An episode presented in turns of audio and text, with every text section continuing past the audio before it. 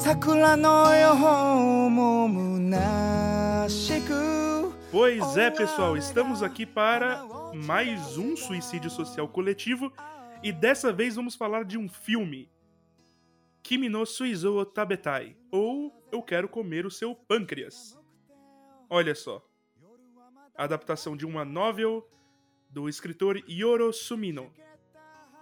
e para falar dessa obra maravilhosa, eu tô aqui com uma pessoa que vai me ajudar nesse processo, então por favor, se apresente, Ramon. Olá, pessoas. Para surpresa de zero ouvintes, eu chorei com esse filme. É isso. Olha só. para surpresa de zero ouvintes. E eu sou o Silver, o host, e aprende, Shinkai. Aprende a fazer um filme emocionante de verdade. Aprende a focar no personagem, animal. É isso. Eu odeio o Shinkai. Justo. 季節もあながち嫌じゃなくなって E é desse filme que a gente vai falar, um filme do estúdio VOLN. É, no japonês eles pronunciam Vorun. Dirigido por Shinichiro Ushijima. E é isso. Assim, não é um filme de um grande estúdio, nem um diretor muito conhecido, mas é um filme que chamou a nossa atenção. Então, dê aí suas impressões iniciais, pode começar, Ramon. Então, cara, eu- quando esse filme começou, passou assim os primeiros minutos, eu pensei, puta vida, cara, lá vamos nós novamente pra um drama colegial, onde a gente tem o garoto frio e calculadora, e a gente tem a menina extrovertida que por algum motivo aleatório gosta do garoto. Sabe, eu já dei aquela respirada fundo, assim, eu pensei, tipo, mano, em cinco minutos já conseguiu o bingo do- da animação triste japonesa. Porque em cinco minutos já teve cena triste na chuva, teve personagem falando o nome do filme e teve AMV. Eu pensei, nossa, lá vamos nós de novo. Mas esse filme ele me surpreendeu. Ele consegue dar uma virada muito boa. Ele, ele consegue fugir um pouco de- desse clichêzinho, sabe? Desse clichê que a gente já tá acostumado. E acaba sendo uma narrativa muito sensível. eh, Acaba sendo uma narrativa muito emocionante. Tem alguns pontos, tem dois pontos principalmente que eu acho muito interessantes na narrativa desse filme como um todo. Um deles é por que que a Sakura acaba criando esse afeto, né? Essa, essa relação com o, com o, protagonista. E é como nas palavras dela, porque perto dele ela sente que ela sente tanto a realidade quanto a normalidade. Isso me chama muita atenção pela situação específica que ela vive. O quanto é importante realmente conseguir conciliar ambas as coisas. Ter alguém que tem consciência de que você tem ali um tempo de vida muito mais curto do que o normal e ainda assim conseguir passar um tempo de qualidade, sabe? Tipo, sem ter a pessoa constantemente te lembrando de alguma maneira que você vai morrer, como ela fala com os pais dela, né? Que qualquer coisa já bota pra chorar. Isso me chamou muita atenção. E agora, o que realmente me, me deu um clique na cabeça é na parte final do filme, quando, novamente, nas palavras da Sakura, ela diz que a relação entre os dois ela não encaixa nas definições nem de amizade nem de amor. Isso me chama muita atenção porque é uma, é uma concepção muito moderna de relações e é uma concepção que eu não estou acostumado a ver em qualquer animação japonesa. Onde você entende que relações entre duas pessoas não estão limitadas a apenas uma relação de amizade ou apenas uma relação amorosa. Existe uma miríade de relações que podem ocorrer ali. E não é como se a relação entre os dois fosse algo além de amizade e amor, mas apenas algo diferente. Algo, como ela diz, que as palavras amizade e amor não abarcam completamente. Então, realmente esse filme ele não é a animação triste japonesa colegial número 23. Ele ele tem ele tem o seu diferencial e para mim o grande diferencial tá em conseguir trazer essa visão mais moderna de relações. Algo que a gente não tá tão acostumado assim a ver. Então, eu concordo contigo, Ramon, nesse, nesse aspecto. Eu entrei no filme também achando que, ok, lá vamos nós para mais uma animação triste japonesa. De certa forma, o início me lembrou muito Olhos de Gato. Aquele Watashi wa Neko o Kaburu, se não me engano, o nome é assim. Do Estúdio Colorido. Que tem um podcast aqui também. É só você ir lá procurar. É, no sentido que ele estabelece essa dinâmica muito clichê, na realidade, né? Dentro, da, dentro desse tipo de obra. Que é a, a pessoa totalmente extrovertida, geralmente a, o núcleo feminino, né? Totalmente extrovertido, que vai tirar o núcleo masculino, que é totalmente contido, né? Desse, desse marasmo ou dessa inércia. É, então eu senti que seria mais um é, mais um exemplar nessa biblioteca. Além de outras coisas, né? Como a dinâmica ou a relação vai se estabelecendo naquele começo, a apurrinhação dos colegas dela com o fato dela estar tá saindo com aquele cara. Aquele cara é esquisito. Se vocês estão saindo tudo, tanto vocês estão namorando. Chegou um momento que eu falei, meu Deus, gente, calma, né? pessoas que estão se conhecendo, pode não estar tá namorando, ela foi com, comer bolo com o cara. Tipo, né? Até você lembrar como as relações japonesas elas se estabelecem nesses núcleos extremamente fechados, muitas vezes, né? Como, como o imaginário ele perpassa por esse tipo de por esse tipo de, de estabelecimento de, de fronteiras muito firmes na vida, né? fronteiras dentro das relações, então é, um amigo é esperado que você tenha exatamente esse tipo de contato, esse tipo de intimidade, de um namorado esse tipo de contato, de um marido esse outro, é, assim como as próprias fases da vida, né? De um estudante do, do Chugaku é esperado uma coisa, um estudante colegial é esperado outra coisa. É, e como essa barreira ela acaba ela acaba sendo quebrada na situação que essa personagem tá. Porque ela realmente ela tá numa situação limítrofe, né? Ela tá entre a vida e a morte. Ela é quase uma morta-viva ali, né? E ela se sente assim. Ela se sente como presente dentro dessa situação limítrofe, sendo jogada para dentro dessa situação limítrofe. Então ela acaba meio que borrando as, essas barreiras e pensando, putz, vou morrer amanhã, vou ficar pensando demais é, no que eu posso ou não posso fazer dentro desse tipo de relação. Eu quero uma relação de verdade. E aí é que tá, né? No final das contas, a pessoa que viveu de verdade nesse anime é a pessoa que tava morrendo. Que é bem interessante.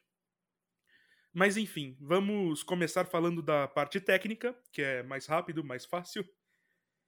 O que, é que você achou, meu querido Ramon? Cara, eu gostei bastante da, da animação. Eu, eu achei bem agradável, bem. Realmente cumpriu o papel, sabe? Uh, o uso da iluminação me chamou a atenção, tava bem bacana, assim, sabe? Ao contrário de alguns outros filmes que a gente já viu, que teve escolhas duvidosas com, com iluminação, aqui ela tava bem legal, bem na medida. Para quem não sabe, ele tá falando do Makoto Shinkai. É. não, não, não, tem como, gente. Esse cast ele vai ser uma grande ode de ódio ao Makoto Shinkai. Não, que o cara faz tudo errado. É, eu, eu, tenho que concordar com a abertura do Sil. Isso aqui é um ótimo exemplo do que, do que o Makoto Shinkai poderia fazer, se quisesse. E Exato, e não faz. E não me emociona. Makoto Shinkai não me emociona. Eu tava vendo, eu tava pensando, beleza, vou escrever a pauta desse filme. Eu já tinha visto o filme, tipo, duas horas antes. Eu fui escrever a pauta para falar desse filme aqui e eu chorei escrevendo a pauta. Cara, pior assim, eu, eu vou dizer que eu tava me segurando, tá? Eu tava me segurando. Aí, quando tá ali na finaleira que o protagonista bota pra chorar, aí eu chorei também. Aí não deu. Ah, não deu. Eu, eu, tentei, eu, eu tentei, gente. Eu tentei, tá? Eu realmente tentei. Não deu. É, então, é, é difícil, cara. É muito difícil. Mas enfim. Cara, em aspectos técnicos, esse filme me surpreendeu. Porque, assim, é um pouco difícil, vamos lá. Não é, não é que é um pouco difícil, né? Me entenda bem. Não é algo que, que. Não é que não aconteça. Acontece. Mas você tem menos momentos óbvios para ousar ou para mos mostrar grande aptidão técnica de animação, ou seja, de animação, direção, storyboard, enfim, dentro de uma história que se passa num núcleo tão fechado. O que eu quero dizer, em algo tão mundano. Então é tipo casa, escola, escola, casa. É, se passa ali num café, você tem que mostrar a relação dos personagens se evoluindo, se desenvolvendo. Como você mostra, né? Como você mostra habilidade técnica num ambiente tão, tão fechadinho, né? Numa história tão hermética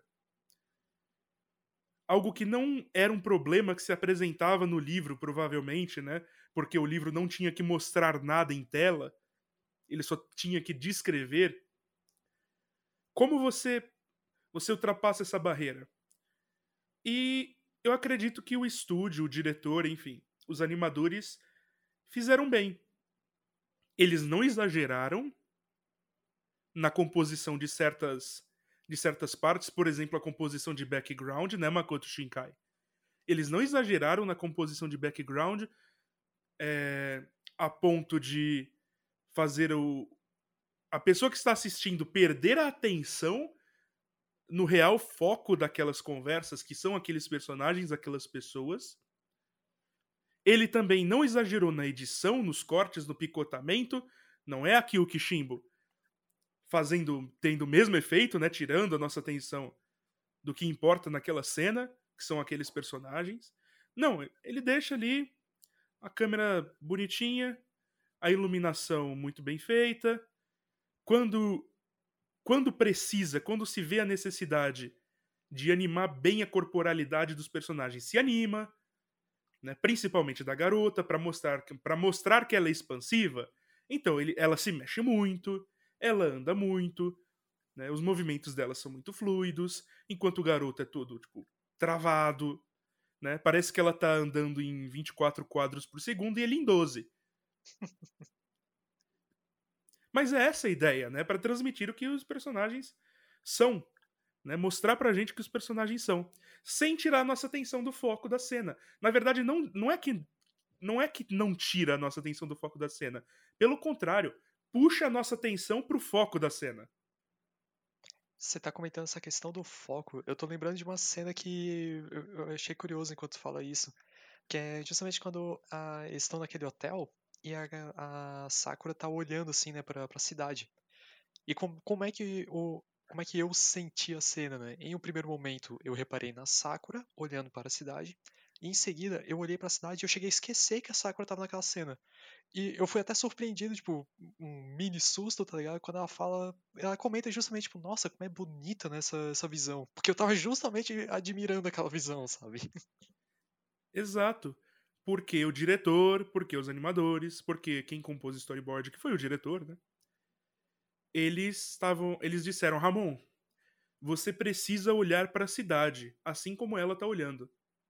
E você olhou. Na verdade, eles nem precisaram dizer para você, eles simplesmente, eles simplesmente comporam a, cena, comporam a cena que faz com que seus olhos se voltassem para a cidade. Os meus também foram. Viajaram para aquela cidade.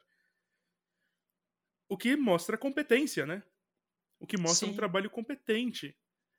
É um trabalho que, Ramon, aí eu vou. Eu, eu vou bater no Akio Kishimbo de novo e no Matukoto Shinkai ao mesmo tempo. É um trabalho de composição de cena que não atrapalha. Porque eu acho que o que o Makoto Shikai faz e o que o Shimbo faz, às vezes, né, não sempre, porque o Shimbo é um grande animador em outras instâncias, é querer se mostrar demais, querer mostrar muito trabalho e fazer você se perder naquele show visual e ao mesmo tempo se perdendo naquele show visual, você não consegue acompanhar o texto. Que nesse caso nem é um texto complicado. É um texto muito simples, direcionado. A gente está vendo as coisas a partir do olhar daquele garoto, né? Porque é ele que está narrando a história. Né? A gente está a gente tá vendo aquela história a partir da perspectiva dele. É... Mas não quer dizer que esse filme não tenha momentos mais oníricos, né? Momentos mais fora da caixinha. Que eu achei muito bonito no final do, do filme, né? Naquelas pinturas uhum. de, de crayon, eles usarem o estilo, um estilo para remeter ao Pequeno Príncipe, Uhum. né? Ela tá lá, ela é gigante no planetinha pequeno, né? E, e a própria a própria linguagem ali que tá, tá rolando metafórica, tipo, ela re- cuidando de uma uma Sakura, né? Aí depois Uhum. o outro momento onde as Sakuras estão florescendo, e ela tá ali no meio de todas aquelas flores. Sim.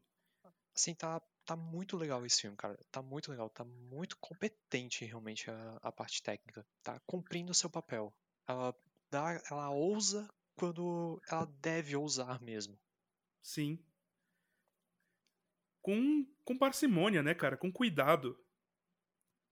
Muito diferente de. Enfim, né? É. é... Mas enfim, vamos pular pra, pra parte narrativa. Assim, som, composição, é, atuação, tá todo mundo excelente. Assim, o, o, o cara que tá fazendo o, o garoto, né? Que no, que no livro, ele, o nome, tipo, ele basicamente eu, tipo, ele não tem nome até o final, assim como, né? Assim como nesse filme, né? O, o Haruki. Ele, ele tá fazendo, né? Aquela, aquela voz constante e tal. Até achei, tipo, caraca, o cara tá. Né? A, a a Lin, né, que tá fazendo a menina, tá, tá, tá brilhando, tá, tá explodindo. E o cara, tipo. "É". Mas era o que o personagem pedia, né? Aí chega no momento que ele precisa explodir, ele explode direitinho. Eu pensei, ah, ok, tá. Então tá, tá show. Tá show, tá maravilhoso também. É, então, assim, composição de som, as músicas são muito legais. Uhum. As músicas estão tão no tom certo, assim, acompanhando legal a cena. Não, não rouba muito espaço, mas também não, não fica ausente. Não é MV aleatório no final do filme, né, Makoto Shinkai?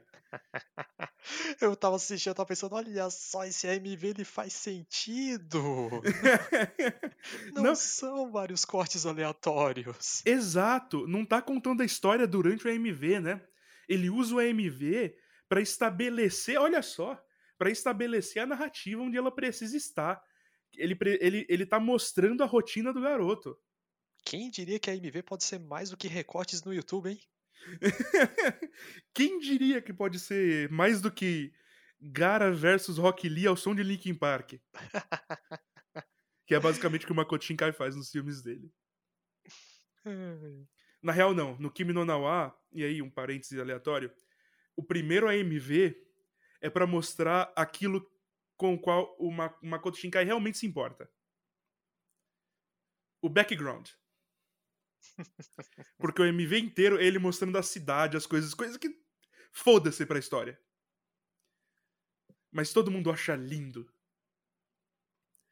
Porque é isso que é com isso que o Makoto Shinkai se importa. Ele não se importa com a história. É, é isso, né? É, jogando lixo assim na, na cara do Shinkai enquanto a gente tá conversando aqui é. Ah, tranquilo, tranquilo. Conversa casual. Não, maravilhoso, com certeza. É, mas o filme ele começa assim, né? Ele começa com essa energia. Tô vendo mais um filme triste japonês. Mas ele me. Assim, o filme ele me desafiou no começo, Ramon. Hum. Ele me desafiou falando: a garota vai morrer. É, sim, sim. e- e não só no começo, né? Ele vai fazer isso em vários momentos, mas tipo, ele vai soltar assim um, um- alguma, algum mistério, por assim dizer. É que assim, não é nem um mistério. Teoricamente, assim, o que, eu o que um anime comum faria é, tipo, ah, estabelecer né, a vida normal. E aí, tudo bonitinho, tal, tal, tal. E aí fazer a quebra, né? O tal do chamado da aventura. Né? Quem bebeu tava errado, tá? Só pra, só pra avisar vocês. o monomito não existe. Mas enfim. É. Não existe uma razão antropológica que une todas as histórias contadas pela humanidade em todos os, os países, em todos os tempos. Olha Como só. assim não é possível fazer uma generalização tão ó, capciosa? Não, não, não, realmente. Enfim. Mas geralmente não é nem problema do Campbell, viu? Outro parênteses aqui. É problema do Vollier, o cara que escreveu um livro baseado no, nessa antropologia meio furada do Campbell, né? E fez um manual de, de roteiro. Aí fudeu. Aí entregou isso na mão de roteirista de Hollywood. Só sai essa merda, só sai Jornada do Herói agora. é, é isso. Isso é a porra da jornada do herói. Mas enfim. O que seria comum, né? Você estabelecer ali o conflito no meio, né? Mostrar ali um momento de quebra ali no meio, para que a gente sentisse nessa esse deslocamento e aí isso desse uma, um tiro no nosso coração. Só que o filme faz isso e não faz isso ao mesmo tempo. Ele mostra que a garota vai morrer. Assim, não é nem pelo. Não é nem pelo, tipo, pela ameaça, sabe? Do, do, do, da questão do pâncreas, né? Da, da doença que ela tem no pâncreas. Não é nem pelo, por essa ameaça. A ameaça vem antes. A gente vê o funeral dela nos primeiros minutos de filme. Né? Não é nem essa ameaça. Porque assim, cara, essa ameaça Vamos combinar. É, doença aleatória de anime. Pode, pode ter uma cura, de repente, tipo, surge o, o Shenlong e o cara faz um desejo e ela é curada. Não, a gente sabe desde o começo que ela vai morrer. Não tem o que fazer, né? Tipo, na verdade já aconteceu, né? O filme começa e fala, ó, ela já morreu. Sim, sim, é, esse é o ponto de partida. É, ele chega, ele me mostra uma personagem que eu olho assim a primeiro momento, os primeiros dois minutos, eu penso, puxa, eu já vi essa personagem antes. Então não tem como esse filme, que tá fazendo algo tão ousado, entre aspas, que é falar: olha, eu vou fazer você se importar com ela até o final do filme. Né? O filme é me bom. desafiou. Ele olhou para mim, apontou pra minha cara e falou: Você é fraco. eu, eu, eu, vi o filme, eu vi o filme falando: Olha, eu vou fazer você chorar para essa garota em duas horas. Exato. Basicamente. Tipo, é, cara. E, e, beleza, como bom, como bom aluno, eu me preparei, né? Aí chegou no final, ele quebra a expectativa e eu morro. é, eu, eu achei uma ótima sacada, na real, é, que no final ela não morre por causa dessa doença, ela morre por um outro evento aleatório de violência. Apesar de que eu tava vendo isso, eu, eu, eu consegui enxergar isso vindo, porque eu pensei, tipo, cara, se eu estivesse escrevendo essa história, ela não ia morrer por causa da doença, ela ia morrer antes por causa de alguma outra coisa. Porque o impacto é muito maior porque você não tem aviso, né? Tipo, porque você é um cuzão, né, Ramon? Sim. é por tem, isso. Você tem que ter ideia, Silvano. Uma pessoa que chora muito gosta de fazer os outros chorar também, entendeu? É, é um ciclo é. vicioso. Não, não dá. Assim, eu tenho, eu tenho que avisar, tipo, artistas do mundo. Parem de fazer coisa pra gente chorar. A vida já é uma merda. Vocês, vocês querem deixar a minha vida pior? O que que eu fiz para você? O que que eu fiz para você, Yoro Sumino? O que que eu fiz? para você que eu tive que fazer um mantra depois que o filme acabou, tipo, juntar as mãozinhas e falar, é, ela não existe, é um desenho no papel, ela não existe, é um desenho no papel. É, são apenas pixels em uma tela. São apenas pixels numa tela. Você me fez procurar a tipo, procurar a, a, atriz que faz a personagem na internet pra eu saber, tipo, pô, pelo menos um pedaço dela tá viva. De alguma forma a alma da, da Sakura está viva. É. Por que a Sakura ruim de Naruto não tá morta e, e essa garota? O mundo é muito injusto. Gente é. boa não vive, Ramon. É, olha, é como falaram ali um momento um ditado, né? Só, só os bons morrem jovem. Exato. Enquanto isso, Sakura Haruno tá viva aí. Tá vivaça. Boruto. Meu Deus. Sensacional. Talvez eu tenha ido muito longe. É. um pouquinho. Mas enfim. Cara, eu, eu achei bem louco, bem, bem legal essa sacada. E ele realmente me fe fez eu me importar com ela até o final. Não quer dizer que ela se tornou uma personagem diferente. Não é isso, né? Uhum. Mas esse tipo de personagem, ele. É, ele, é, ele é facilmente identificável. Uhum. Ele é verossimilhante. Tem gente assim. Gente que por fora parece estar tá muito tudo bem, muito feliz. Tá tipo. Né, raio de sol. Eu lembrei da garota dos olhos de gato. Uhum. Né, tipo, raio de sol. É isso, tá tudo muito legal, muito feliz, muito bem. É, só que tudo isso está escondendo um medo, uma tristeza, uma fraqueza imensa. Cara, aí é que para mim tá a grande sacada do roteiro desse filme, entende? Porque eu, eu tava assistindo, eu tava vendo essa garota, super, super espoleta, né? Tipo, ah, fica tá sempre se mexendo pra lá e pra cá, bem expansiva, como você falou. E eu tava pensando, tipo, ok, ela tem essa doença terminal, né? E eu tava pensando com meus botões, tipo, bicho, se essa garota não tiver um lado extremamente depressivo, esse personagem tá muito errado. Então, quando a gente tem. Cara, eu vou de novo puxar a cena do hotel, que toda aquela cena no quarto de hotel, toda aquela sequência, aquilo ali, é, para mim é o filme, sabe? Pra mim aquilo ali é a carne do filme, cara. É ali. É, é a melhor parte de longe. Aquela sequência é maravilhosa. Quando ela tá deitada na cama, tu jura que ela já tá dormindo, né? Porque ela tá apagada, porque tava bebendo e tal, já tava bem mais pra lá do que pra cá. Tem um frame que mostra o olho dela aberto. Então tu, opa, ela não está dormindo, ela tá muito mais ligada do que a gente pensa. Ela desafia, ela chama ali o, o personagem principal para uma última rodada de verdade de desafio. E ela mete a pergunta: se, se eu dissesse pra você que eu tenho muito medo de morrer, o que você faria? E aquele ângulo da câmera, sabe, tipo, deitado na cama do lado dela e mostrando a mão tensa, os dedos tensos assim na, em cima da cama. Cara, eu me arrepio só de lembrar, porque é isso. Isso é o personagem, cara. Eu vi aquilo e fiquei, porra, obrigado por me entregar um personagem que faz sentido, um personagem que eu consigo enxergar existindo. Porque ninguém em condições de ter uma doença terminal vai encarar isso totalmente de boa. Entende? Fa é, faz parte da existência humana temer a morte. É parte essencial da, da própria vida humana. Você pode, tipo, digamos, fazer as pazes com ela, estar preparado, entre elas, para a morte, mas no fim das contas ninguém tá. Quando ela tá ali batendo na tua porta, tu vai ficar no cagaço, velho. Não, não, não tem como alguém fazer essa passagem totalmente tranquilo e sem uma fagulha de medo sequer. E principalmente quando você vê uma, uma jovem, né? Tipo, ali na idade, estão o quê? No ensino médio por aí, né? Eles têm 17 anos. 17 anos, muito obrigado. Então, com certeza, uma pessoa com 17 anos que sabe que tem uma doença terminal vai estar com muito medo da morte. Então, ver naquela cena a, a Sakura por trás da, da máscara, por assim dizer, por, por trás dessa faceta brincalhona e alegria de viver que ela, que ela tem, você vê a Sakura de verdade, a Sakura da doença terminal. Isso para mim foi fantástico, assim, é, é, o grande ponto de virada do filme. Ali eu passei a me importar com essa personagem, sabe?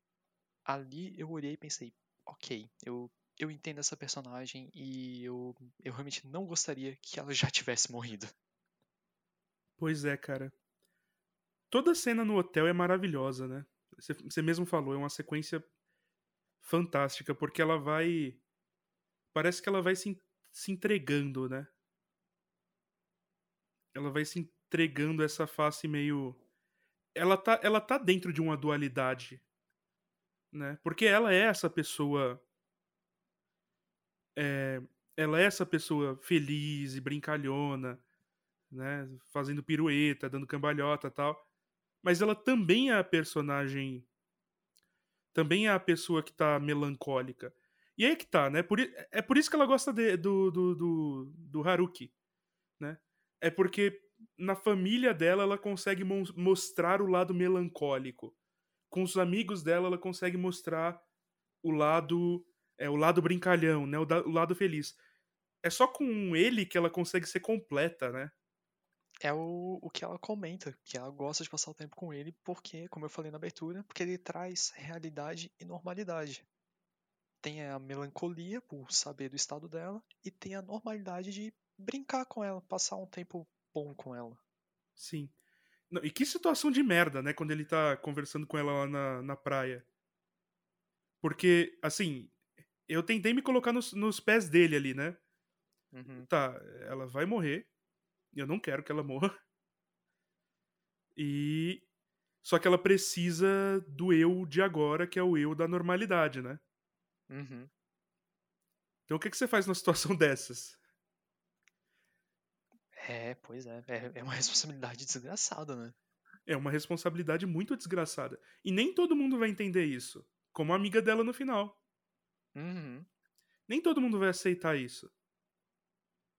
Que foi a escolha dela e ele aceitou respeitar esse desejo dela.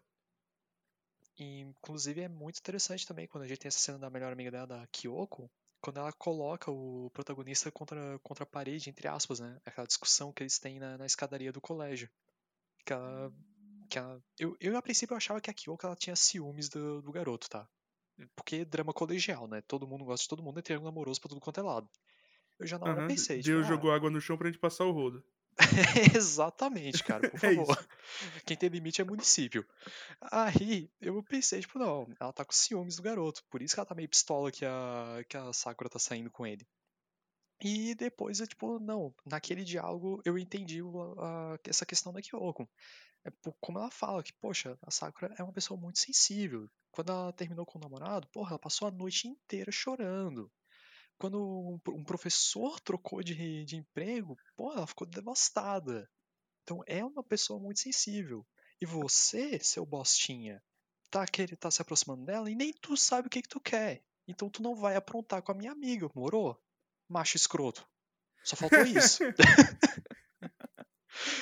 Ai, ai. Mas é, Aposto que compra NFT. É, Mas a, a partir daquele diálogo eh, fica muito interessante a questão do, do protagonista, que é, eu diria que é o momento que cai a ficha realmente sobre a responsabilidade que ele tem nessa relação com a Sakura. É, é uma grande responsa- responsabilidade mesmo que cai em cima dos ombros dele. De não. De, como a própria Kyoko falou, não se aproximar com sentimentos pela metade. Não, não se aproximar assim. Vai com.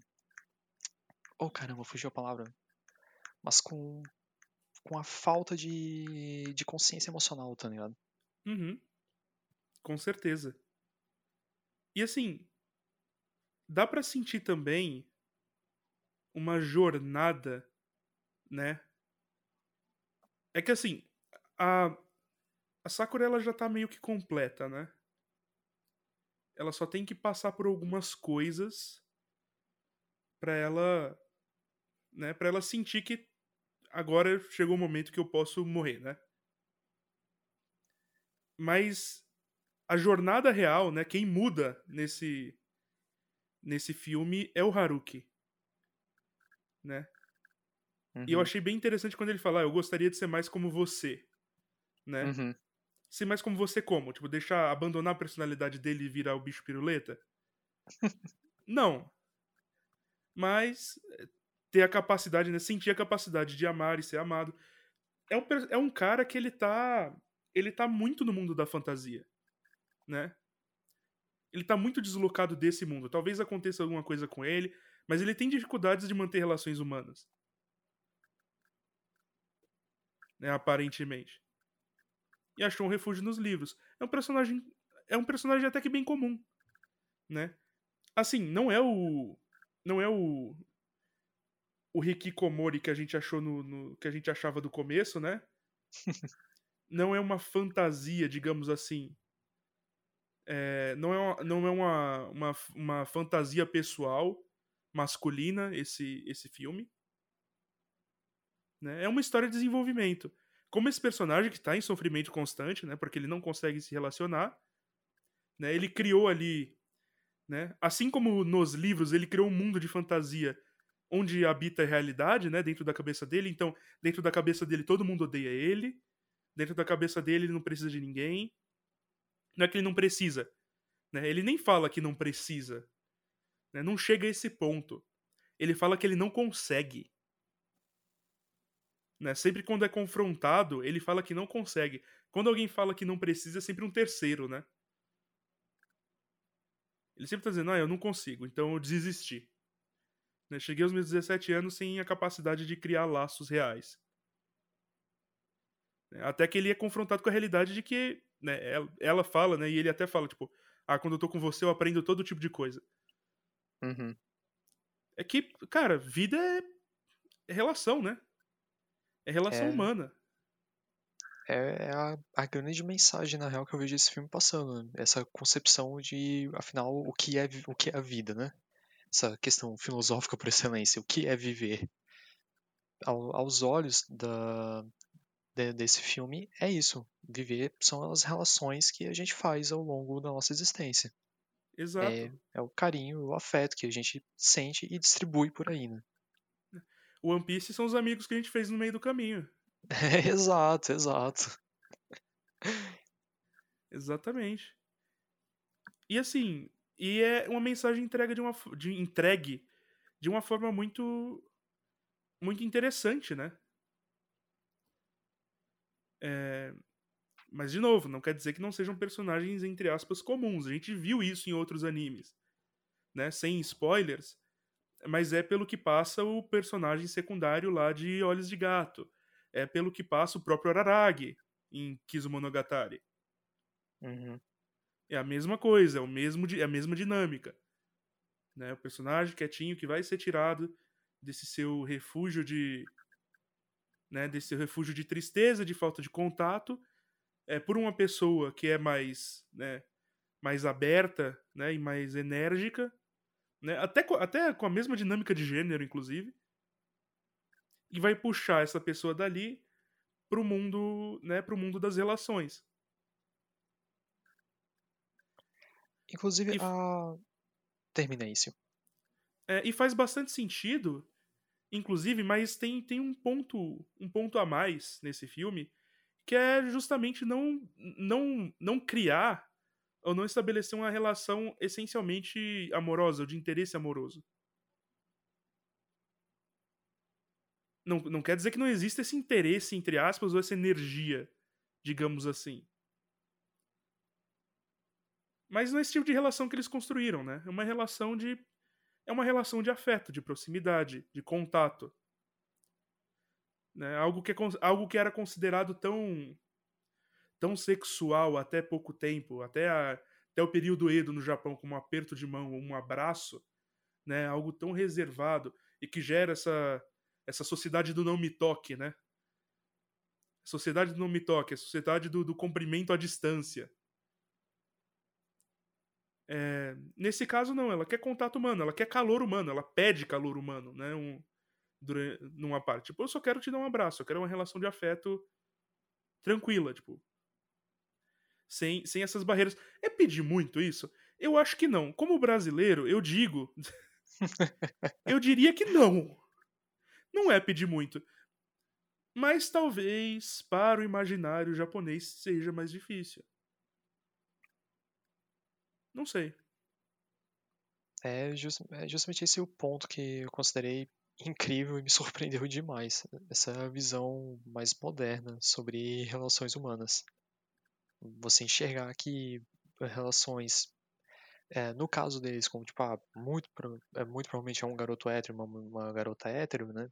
Onde, então, apesar de você estar se relacionando com uma pessoa no sexo que ambos têm interesse, mas não necessariamente é uma relação amorosa. Ela não precisa Uhum. ser necessariamente esse tipo de relação ou evoluir necessariamente para esse tipo de relação. Olha só, E isso existe, né?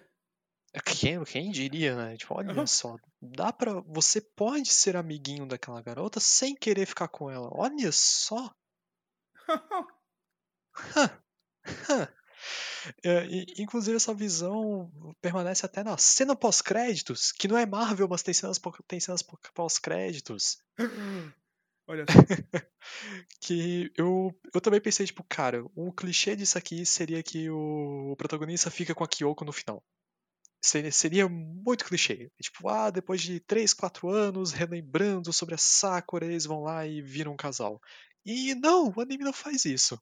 A Kyoko, no final, dá a entender que ela está saindo com o carinha do chiclete. que nem tem nome, né? É o carinha do chiclete. O carinha do chiclete. Eu achei, porra, fantástico, mano. Esse filme, ele realmente tá, tá pegando a temática clichê e tá, tipo, nos detalhes fugindo do clichê. Muito bom, cara. Exato. Muito bom. Exato. E aí, ele no final, ele, ele, ele reata nesse compromisso que ele fez com a Sakura. É, tipo, ele fala pra Kyoko, vamos ser felizes. Vamos ser felizes juntos. Ela fala, tipo, ah, você tá. Você tá se declarando pra mim? Ele, não. É, vamos ser felizes juntos, tipo, vamos, vamos continuar tendo essa relação de amizade. Amizade, qualquer coisa que seja. Chama de, de, de, de, de Braulio. Chama essa, chama essa relação de Braulio. Eles são um Braulio. É um imbróglio. É embrólio. Nossa, embrólio. Adoro, adoro essa, adoro essa, essa palavra de sonoridade italiana, porque tem o G e o L pra fazer o som de LH. Embrólio. Vou dizer que um, um dos dias que eu me realizei profissionalmente foi usar embrólio dentro de, um- de um- uma defesa. Nossa senhora, que felicidade. De uma defesa, você é advogado, Ramon. Não. É porque você É. fez uma defesa? Defesa de tese? não, não, era uma defesa por causa de uma consulta de viabilidade que tinha, tinha uma interpretação dúbia ali da legislação. Caralho, Ramon. Tá faltando emprego pra minha área. O engenheiro civil foi lá e fez uma defesa. Que é isso? Ah, os caras vieram ciscar no meu terreiro, né? ok. Justo. É. Advogado se mete em tudo quanto é coisa mesmo. É, se mete a falar de anime. Enfim, é... É, E aí esse momento, né, de, de ternura, de pequena, de construção paulatina dessa relação que é tão bonita, é quebrado por uma facada. É tipo a eleição de 2018, sabe? É, só que aqui foi mais eficaz. É, só que nesse no caso do filme, na verdade não, nos, do- nos nos dois casos de- de- resultou em tragédia. Caramba, sim, nossa, real. Caralho, memórias do Vietnã. Ah, não, não são memórias, é o agora. é, aí aquele flashback de guerra, né? Os caras É, na sim. trincheira, pá, pá, pá. Flashback de guerra do- de 2018. Mas enfim, né?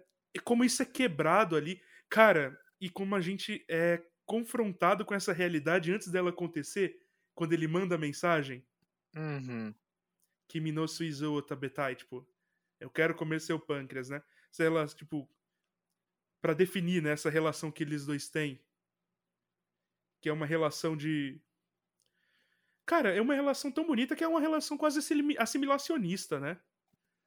É, eu, eu acabo ficando sem palavras. né? Realmente não, não tenho um termo muito bom pra definir a, a relação que ocorre entre os dois. É, eu quero comer seu pâncreas, essa é a relação. É uma relação canibalo-afetuosa, é isso. É. É uma relação.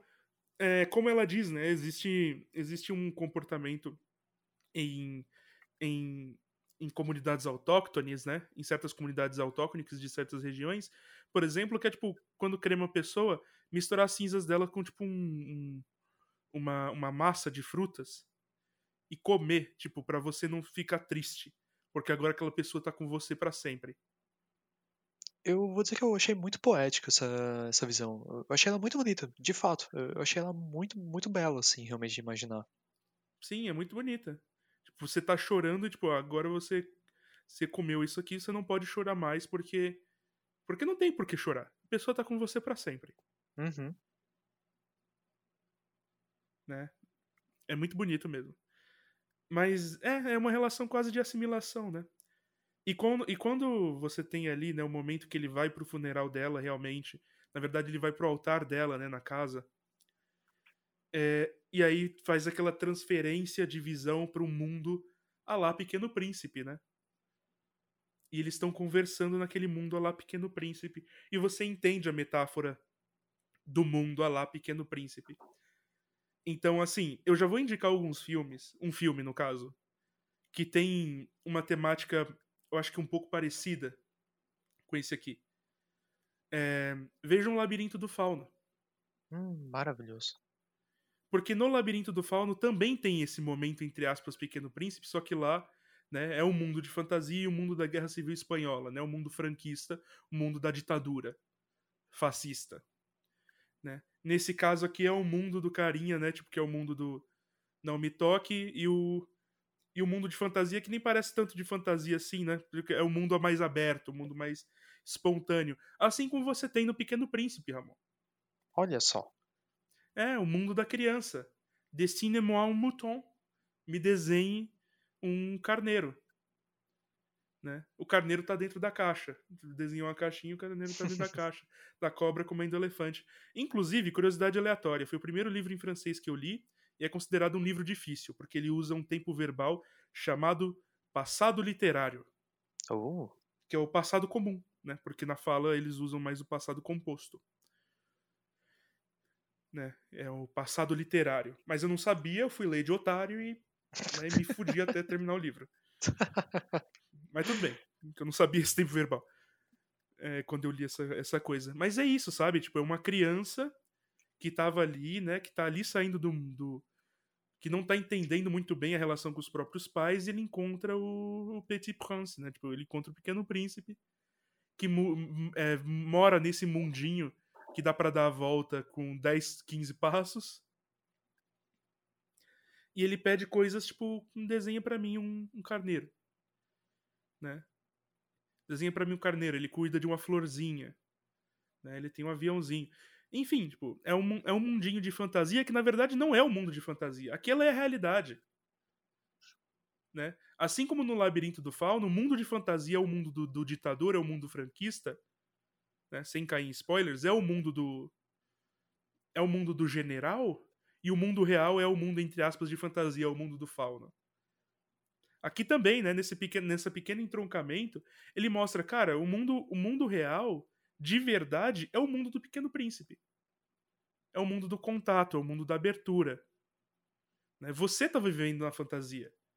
Você tava Uhum. criando coisa na sua cabeça. Abra os braços, né? E aí, no final, ele pede permissão pra chorar, o que me fez desabar. Também. exato, exato. É, tipo, ele pediu permissão por nós três pra chorar. Não, eu já tava. Ali, inclusive, é, Ramon, vou te falar, vou falar uma coisa totalmente aleatória aqui no podcast, mas vai servir pra todo mundo.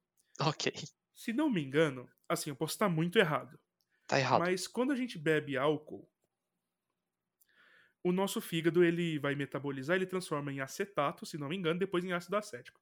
Hum. O acetato ele é meio ele é meio tóxico, né?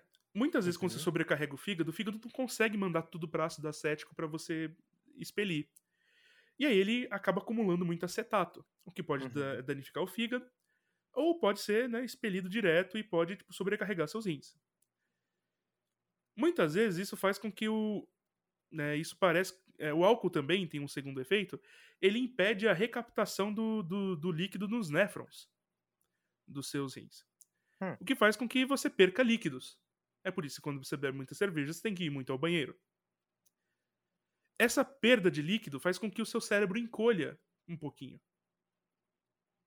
E ele puxa as meninges, que são aquelas gerando a dor de cabeça, de ressaca. Hum, né? É justamente falta de líquido.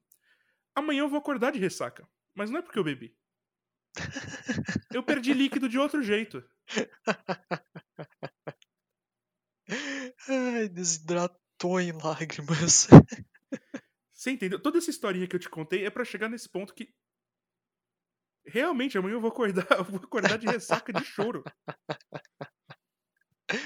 Ai, que maravilhoso, velho. Eu, eu- eu, de novo, eu tô impressionado com o quanto eu consegui segurar meu choro nesse filme. Eu tô impressionado comigo mesmo. Eu também. Eu, eu, eu, eu- acho que eu me segurei em respeito a Sakura, tá ligado? Enquanto ela tava na tela, eu, tipo, não, não, não posso chorar na frente dela. É, ela tá feliz, eu tenho que estar feliz junto com ela. Exato, exato. Não, não, não tem que ficar lembrando ela de que ela vai morrer. Não, não, não, não. Tá na hora da normalidade. Nossa, mas a quebra com a facada foi muito forte, cara. Muito forte. Não, e pra realçar ainda tem aquela fala, né, do, do protagonista. Tipo, nós dois quebramos nossas promessas. Ela não foi comigo na praia depois de receber alta, e eu não devolvi o livro dela. É, cara, nossa, isso me quebrou demais. Eu realmente eu senti ali, assim, numa perspectiva pessoal, eu nunca, eu nunca passei por um momento de luto na minha vida. Uhum.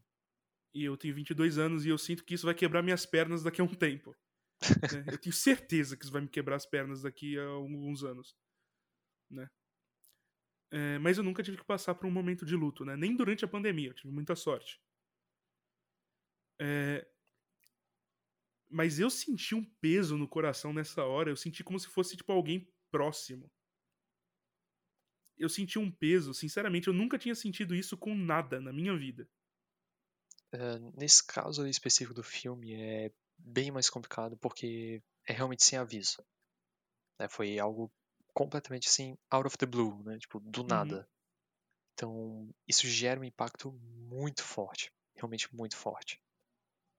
Ah, eu, eu agora lembrei. Não, não foi essa a promessa que ela quebrou. A promessa que ela quebrou foi não avisou pra ele quando que ela ia morrer. Né? É, falando isso, agora eu lembrei. Então, realmente, ali é é de se entender que ele passou por um processo de luto muito complicado. Muito complicado, por causa desse grande choque que é, foi realmente, assim. E ainda ah, receber a notícia pela, no noticiário, sabe? Nossa. Isso também piora mais ainda. Não, não tinha ninguém com quem ele falar já naquele momento, porque os pais dele não, não sabiam que ele conhecia a garota. Bem complicado, bem complicado mesmo. Ô, na moral, se, se eu morrer, não, não deixa o Datena pronunciar minha morte, não. Vai tomar no cu. Sinceramente, por favor, não deixa o Datena, não deixa ninguém de cidade alerta. Não vai a merda. Assim, passar a vida toda, né, tipo, estudando as coisas e tal, pra, pra, pra virar matéria em programa pinga-sangue. Não, não, não, não quero. Eu vou fazer o possível para que isso não aconteça. Obrigado, Ramon. Eu vou, eu vou colocar isso no meu testamento, inclusive. Vou avisar todo mundo. que, ó, Se eu morrer, não quero passar no Datena. É, é só não lidar com o Jacan mafioso, dá tudo certo. O Jacan agiota. ei, ei. É, não tem jeito, você vai ter que passar no Datena. É isso. né? Eu acho que a gente consegue encerrar por aqui. É um filme maravilhoso. Veja, é excelente tecnicamente. Assim, se você tiver muito mal, não vê não. É uma porrada. É É uma uma porrada. porrada. Se bem que se você chegou até essa parte do, do podcast, ou você não se importa com spoilers, né? Porque, meu Deus. Ou. Ou você já viu o filme. Spoiler, a garota E- morre no final. No começo, né? É tipo eu chegando meus, é tipo eu chegando meus colegas quando a gente tava indo fazer vestibular e Memórias Póstumas de Brás Cubas era leitura obrigatória. Cheguei assim, Ah. tipo, ô, ô, ô, spoiler, o autor morre no começo. Sim. É, eu, já tive, eu já tive amiga que ficou pistola porque eu falei que no Memórias Póstumas o autor tá morto. O que é? Eu fiquei tipo, caralho, mas isso é literalmente a primeira frase do livro. É basicamente isso, né? É. É, mas enfim. É isso. É, a gente vai ficando por aqui. É, muito obrigado por ter ouvido. Então, até a próxima e tchau, tchau. Tchau, tchau.